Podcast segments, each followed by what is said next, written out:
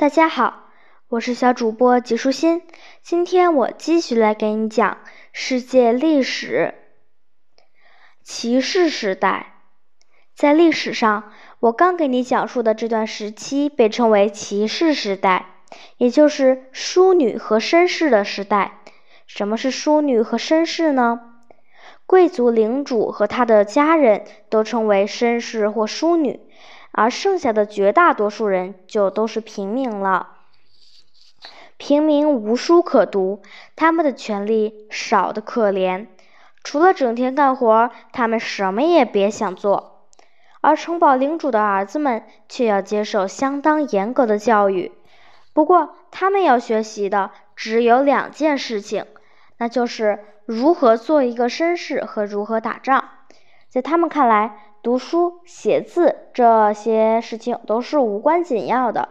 实际上，那个时候人们通常都认为学这些东西简直是浪费时间呢。作为贵族领主的儿子，他的成长过程通常是这样的：他在七岁之前由母亲教导，七岁的时候他成为贵族的侍童，也叫跟班，从七岁一直到十四岁。在这七年的时间里，他都是侍童。在做侍童期间，他又服侍城堡里的女士们，为他们跑腿，给他们送信，伺候他们用餐等等。他还要学习骑马，学着做一个勇敢、有礼貌的人。四岁的时候，他就是一名侍从了。在二十岁以前，他们要做七年的侍从。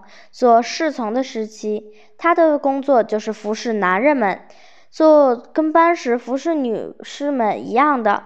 绅士们的马匹归他照料。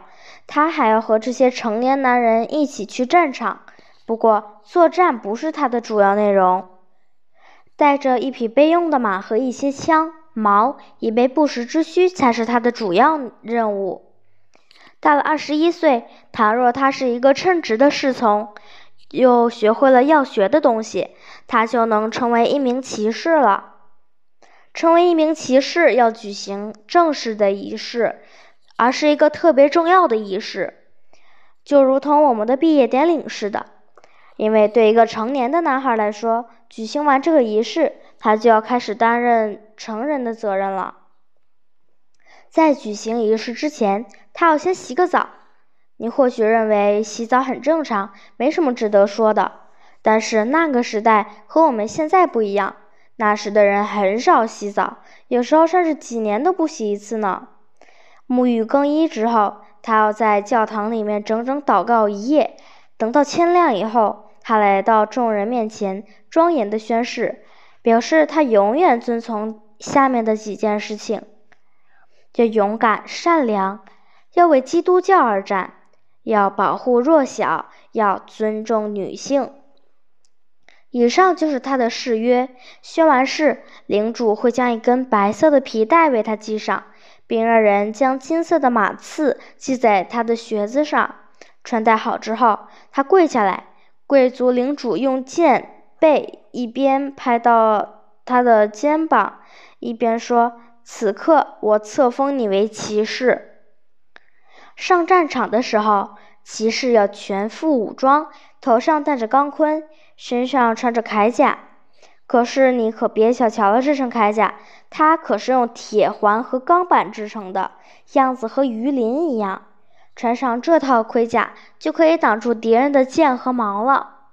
当然，倘若敌人发射来的是炮弹或子弹的话，这身盔甲也没什么用。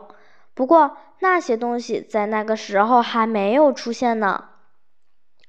骑士们将自己严严实实地裹在盔甲里，以至于两队人马混战起来的时候，他们甚至很难弄清楚盔甲里面的人是谁，也就弄不清敌友。因此，骑士们一般会将一个标记。坐在铠甲的战袍上，这种标记称为盾形纹章，像狮子、玫瑰、十字架的图案，或是某种装饰物的样子。我在前面跟你说过，一个骑士首先要学习的就是怎样成为一名绅士。所以，我们评价一个人像骑士一样，或说他有骑士风度，就是因为这个人举止得体，特别是对女士彬彬有礼。当时的骑士在走到一名女士面前时，都会脱下头盔。这个动作表示你是我的朋友，我相信你，因此不需要用头盔保护自己。现在的绅士们见到女士时脱帽示意，表达的也是同样的意思。不过，作战才是骑士们要学的最重要的事情。他们的游戏比赛也是玩打仗。每一个国家、每个时代都会有自己特有的比赛或运动。这些比赛或者运动能让人们乐在其中。例如，奥林匹克运动会是希腊人的比赛。战车和角斗士比赛是罗马人的比赛，足球、篮球比赛则是我们现在的比赛或运动，而马上比武则是骑士们最主要的运动。这种运动其实是一种战斗的演习。马上比武大会的举行地点是比武场，每到这个时候，大批的观众会挥舞着旗子，吹着喇叭，在比武场上看比武。场面十分的热闹，就如同现在人们成群结队的去看足球比赛时摇着小旗子、吹着哨子一样。骑士们骑在马上，各自位于比武场的两端。他们都手持长矛，不过长矛的尖儿都用东西包好了，以防骑士们受伤。比武开始的信号一发，骑士们就会向比武场的中心冲去，用长矛攻击对手。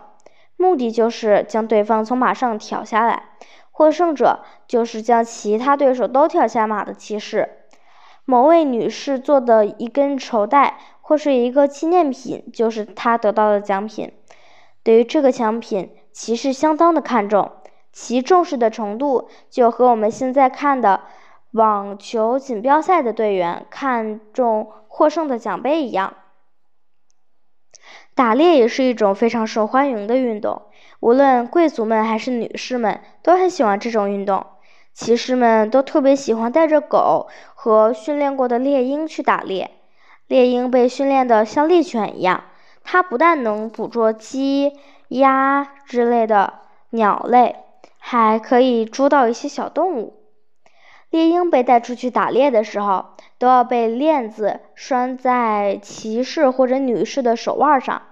头上还要罩着一块布，当人们发现鸟的时候，就将猎鹰的头罩取下来，猎鹰就会异常敏捷地向猎物冲去，将它拖住。然后猎人们赶上去，将捉到的猎物取下，再给猎鹰罩上头套。不过，通常男人们都更喜欢猎野猪，因为野猪的牙很尖利，也更危险。这样的打猎才更像是男人的运动。今天的内容就是这些啦，小朋友，拜拜。